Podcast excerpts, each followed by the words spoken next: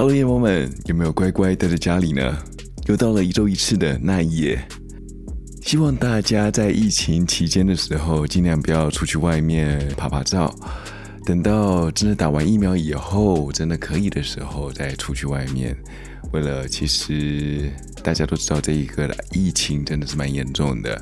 去年在美国已经整整花费了一年的时间去挽救这个当时的错误，也不希望台湾会重蹈美国的覆辙。当然，我也希望说，台湾很快的能够度过这一个难关。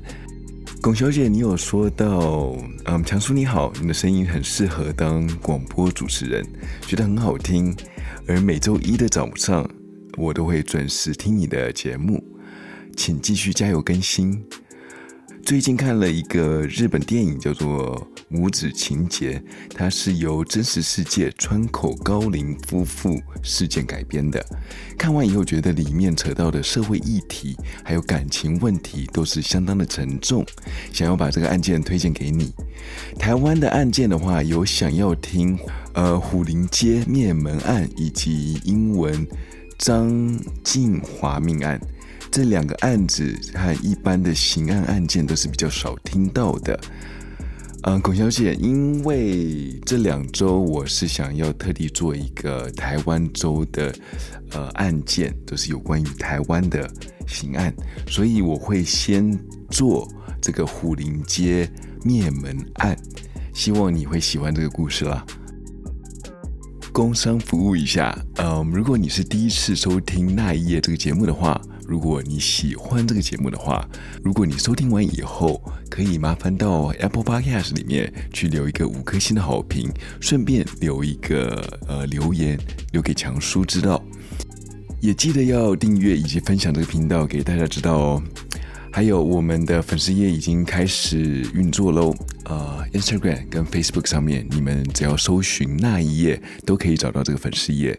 这个粉丝页上面会有关所有案情的照片以及一些档案，呃，也欢迎你们到 Instagram 还有 Facebook 里面去做讨论。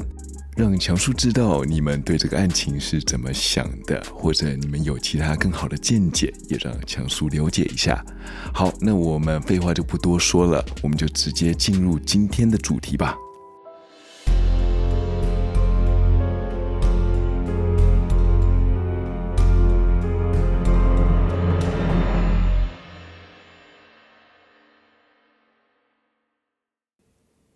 台北的新义区。一向是台北的蛋黄区，除了是台北市长办公地点以外，也是精品店与夜店喜爱进驻的精华区。但是在九零年代的时候，新义区并不像现在那么发达。那时候的新义区还有很多的三合院以及空地，人心还是很淳朴的。这区算一个很平静的一区。在二十六年前的信义区发生了一件骇人听闻的灭门血案。一九九五年十二月十二日的下午，在虎林街的一处公寓里面，有一个浑身是血的男子突然冲下楼来向路人求救。路人见到满身是血的男子，都不禁的往后退了几步。这个男子连忙说道：“我家被人侵入了。”有人死在里面了。路人听到他的解释以后，立马的去报了警。警察到了虎林街的时候，上楼观看到现场，他们小小二十平的公寓里面有着三具尸体，而墙上都是布满着血迹。其中一个女性死者年约二十岁，她的头几乎被砍断。两个成人男性与女性也因为身中多刀、失血过多而死。警察立刻封锁了现场，并且把这全身是血的男子带回了警局。经过警察的调查以后，发现这男子叫做吴宗谦。他在案发上午差不多九点多左右的时候，发现了他的家里被人入侵了。于是，在下午四点钟的时候，他冲出了房屋。到外面打电话求救。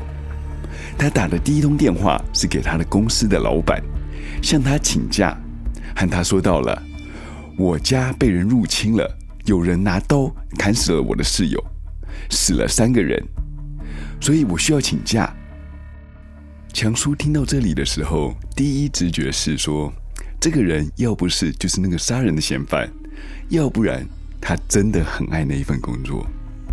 相信不是只有我，你们一定觉得这个人一定是有嫌疑的。警察他也觉得他说的话是非常匪夷所思的，就是任何人有一点常识的人都知道，看到这种情形，第一件事情就是打电话去报警。会有谁直接打电话给你老板去请假呢？所以他的证词已经被警方给锁定下来，把他列为第一嫌疑人。这时候的警察已经完全不相信这一位无姓的嫌犯，他们觉得他所给的证词是不可采纳的，所以他们到了当时案发现场的周遭去访问了一些目击证人，但是所有的证人都只看到了这个嫌犯从楼上跑下来的样子，并没有听到任何打斗的声音，或者是看到其他不寻常的事情。在经过多方查证以后，他们找到了这一家邻居，他们说到了在案发前一个晚上，大概接近凌晨的时候，有听到这一家争吵的声音。当警察了解到这个证词以后，他们就很确认了这个嫌犯就应该是那个全身是血从上面冲下来的吴宗干。他们把侦查的重心转到了吴宗干身上。他们觉得这个吴宗干第一时间并不是要报案，而是打电话给上司。这个举动已经是非常可疑了。再加上邻居听到的打斗声音是在凌晨，而且还在案发现场里面待了将近十二个小时，所以他们怀疑吴宗干一定是这一次的凶手。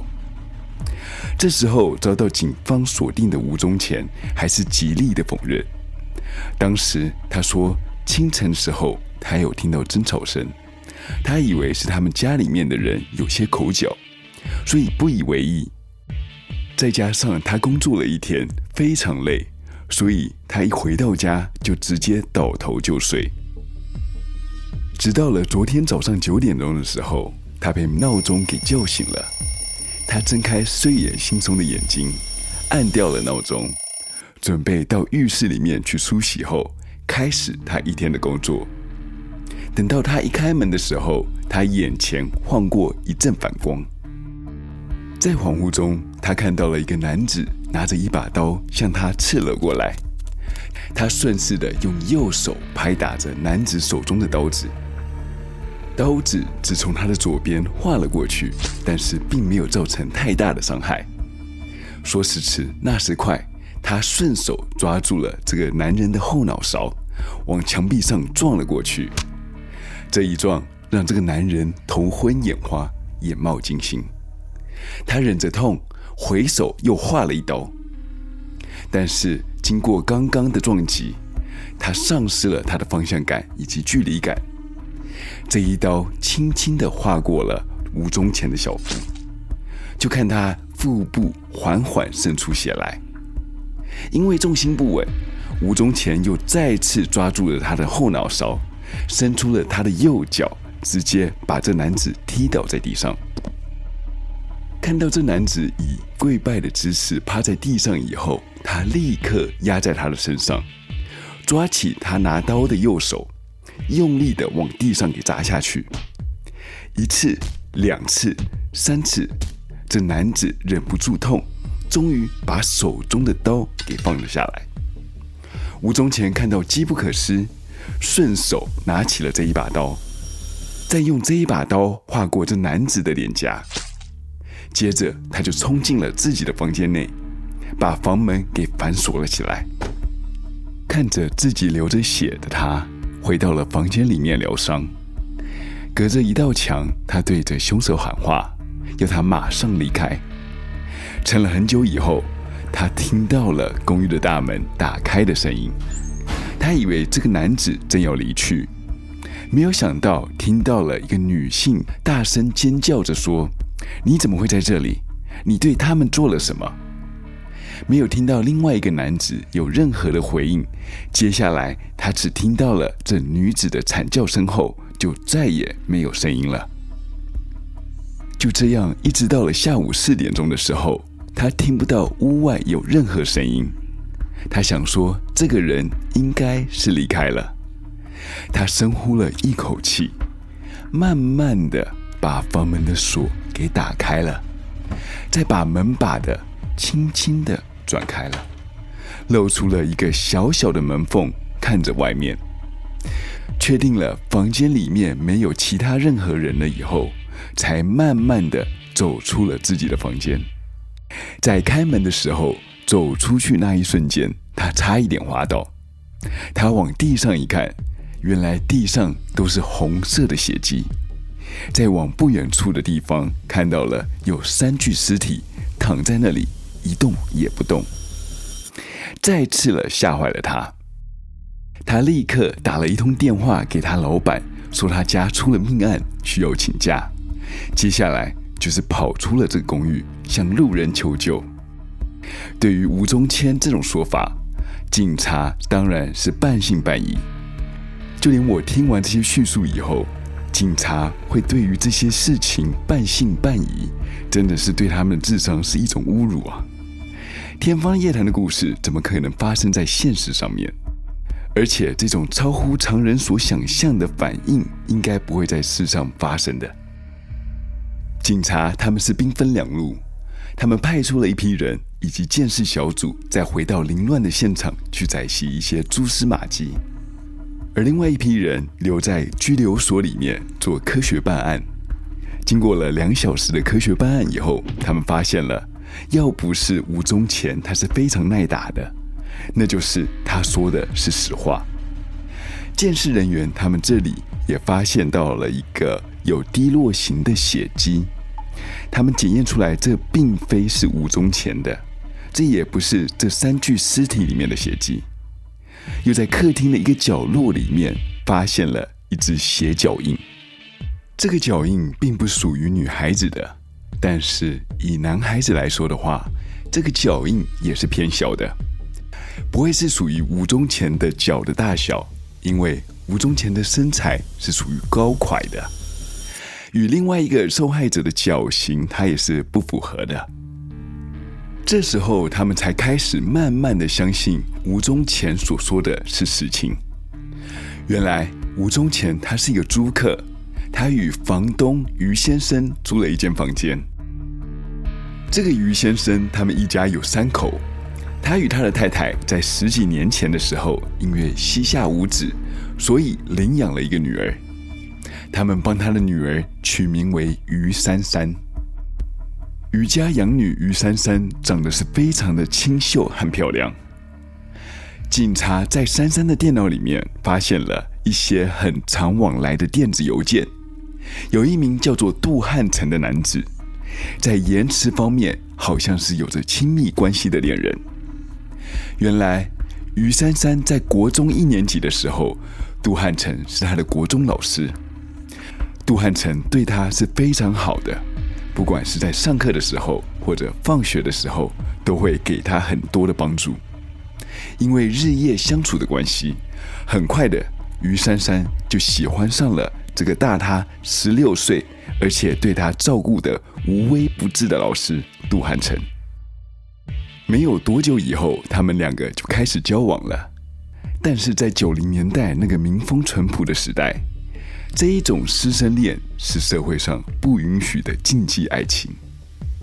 身为华侨的杜汉成，小时候并不是在台湾长大的，他并不觉得这是一种禁忌。独自一个人来到台湾以后。人生地不熟的台湾，并没有一个朋友。好不容易找到了一个爱情的港口，他只要有时间的时候，就会偷偷的来到于珊珊家后面的后巷，学着猫叫，就会看到于珊珊从后窗的阳台爬了下来。他们俩就在后巷里面偷偷的约会。就这样过了几年以后。杜汉成因为工作的关系，他搬到高雄去教书。所以他们见面的时间也越来越少了。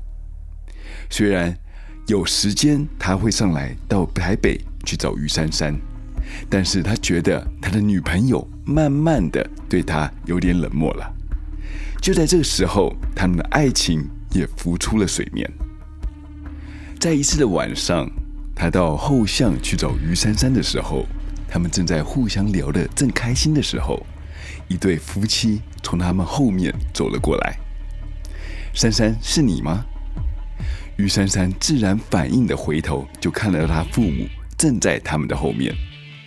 做了亏心事的珊珊紧张的想要掩饰一切，但是这些都让她的养父母看在眼里，眼睛打量着这与他女儿年纪相差甚远的男子，冷冷问道：“说。”这个是你的男朋友吗？珊珊，她是看得瞒不下去，只好承认的说：“是。”他妈妈脸色铁青的说：“走，我们回家。”就这样，杜汉成吃了一记闭门羹。回到家以后，父母了解到这男人原来是自己女儿的国中老师，从老师变成男朋友，这是不可以的。让他们非常接受不了，他们决定要和这个前老师的男友好好聊聊。找了一天，找杜汉成来到他们家里面。原本以为他的父母接纳他的杜汉成，没有想到这一顿晚餐变成了鸿门宴。他带着愉悦的心情去买了见面礼给他爸妈。到了他家以后，他第一句话就会想说：看他的教师证。没有心机的杜汉成傻傻的就掏出了他的教师证。等他妈妈看到他的教师证以后，就放到了旁边，头慢慢抬起，对他说道：“他们反对他的女儿与年纪相差那么大的男人交往，更何况你又是他的国中老师。”他妈妈又说道：“你这样和我女儿在一起，害我女儿背上了师生恋这个污名。”以后她再怎么找一个好老公，为了她的未来着想，我们要你支付我女儿一千两百万的封口费。我说这个事情就是你们四个人知道，你不说我不说，大家都不会知道，这摆明就是和他勒索嘛。在当时，一千两百万算是一个天价，一般学校老师再怎么会赚钱，也没有几个人可以赚得那么多。更何况是一个从外地来的华侨。他们又说了，当你支付完这个封口费以后，我们就会归还你这个教师证。如果不付的话，我们就会让你身败名裂。原来珊珊的母亲是非常好赌的，喜欢签六合彩，常常为了中奖会去包牌，一下子就输了几百万，想说靠这一次好好的把赌债的钱给赚回来。听完这些话的杜汉成虽然怒不可遏，他看着珊珊，他并没有帮他解释。当下的他也无可奈何，只好回去到屏东再想方法。在回家的路上，他是越想越气，开着开着，他就把车给掉了头，回到了珊珊的家。在路上，他买了一把水果刀，他到了他们家的后巷。从那平常珊珊会从家里滑下来的水管爬了上去。他知道他们家的阳台窗户是不会锁的。他潜入到房子里面以后，就看到了灯光都是暗的，全家人都睡着了。他蹑手蹑脚的走进到主卧房，看到了熟睡的爸爸的时候，怒火攻心，直接用水果刀往他身上刺了九刀。被惊醒的爸爸大喊着：“救命啊！”这时候，珊珊听到了这个声音，马上开了门，冲到他爸爸房间里面。他看到了杜汉成正在砍杀着他爸爸，他试图想要阻止杜汉成，但这个举动整个惹火了杜汉成。他觉得珊珊应该是变了心，想要离开他，和别人在一起。这一场仙人跳，他也是主谋之一。他相信着珊珊和他的父母联合一起来骗他一千两百万。想到这里的时候，他头转了过去，怒视着珊珊。等珊珊觉得不对劲的时候，想要逃的时候，已经来不及了。这时候，他背后感觉到湿湿的感觉，刀子已经捅进到珊珊的背后。杀红眼的杜汉成已经不管前面的人是谁，他只管着挥舞着他的刀，继续的砍杀着，在珊珊的身上杀出了二十二刀之多，头几乎被他砍断了，只剩一层皮粘着他的身体。在确认过珊珊与他的爸爸都被他杀死之后，他在寻找着珊珊的妈妈，一不做二不休。一定要把他们全家灭门为止。他发现了他的妈妈并不在家里，他就躲在他们家里的客厅里面，等着他妈妈回家。到了早上九点钟的时候，他被房间里面的闹钟声给吵醒了。他慢慢的走到了中间这个关着门、上着锁的房间。他觉得他妈妈应该是要起床了。等门被打开的时候，他用尽他的全力往前一刺，但是没有想到从房间出来的人他并不认识，而且这个人比他高出许多，身体也比他强壮。但是他的偷袭并没有成功，并没有把这个人杀倒在地上，反而是他被制服在地上，还受了伤。失去水果刀的他。不敢继续追击，只好让这个人躲回房间里面。他去到了厨房里面，再拿另外一把刀，又躲进客厅里面。到了下午的时候，房门声大作，突然有人把门打开了。原来珊珊的妈妈刚刚打完麻将回来，打开门的时候还来不及把钥匙拔离开门锁。就看到了杜汉成拿着刀冲了过来，来不及做任何反应的他，狂刺乱捅的在他身上招呼着，话都来不及说完，就死在了地上。原本他想把房间里的另外一个人也给杀了，但是他发现他并不是他的对手，而且身体体型都相差甚远，只好作罢。他在瑜伽待过了超过十二小时，确认了三个人都已经完全死透了，才肯离去。行完凶的他开着车回到了屏东，他看到了脸上的伤是没有办法不去医院缝合，他就去到了他们学校附近大医院的急诊室里面去急救了。警察发现了这个线索，知道他脸部有受伤，立刻通知了屏东警察，要他们去各大医院急诊室去搜寻看看，任何今天因为脸上需要缝合的病患。很幸运的找到了杜汉成，他看到了警察上门找他的时候，也没有任何惊讶的表情，他非常配合的让他们上铐逮捕。等警察问到了。他是否是杀人凶手的时候，他也不否认，大方的承认了整个事情都是他做的。警察在他鞋子上找到了有死者的血迹，也确认了他的鞋子的大小与案发现场的鞋印是同一个。在被逮捕的时候，杜汉成并没有任何后悔的表情，认为这三个人都是罪有应得，他死的活该。但是没有多久，警察告诉了他，他们在珊珊的电脑里面发现了他的日记，在日记里面写着他深爱着一个男人，这个男人是一个不可取代的，虽然这社会多方面的阻碍，但是他还是想要和他最爱的男人在一起，他可以为了他远走高飞，离开这个家庭，一起。去屏东生活，这时候的杜汉成才发现他自己是错了。他深爱的于珊珊并没有移情别恋，当初对他的冷淡是因为不知道怎么该对父母开口，也知道了他父母知道以后一定会反对，心烦意乱才不想说话。而珊珊可以为了他和他一起私奔，听到这里，杜汉成已经泪流满面，崩溃的无法自己。他在法庭上不为自己做任何的辩解，他知道他错怪了于珊珊，他也很后悔做了这些事。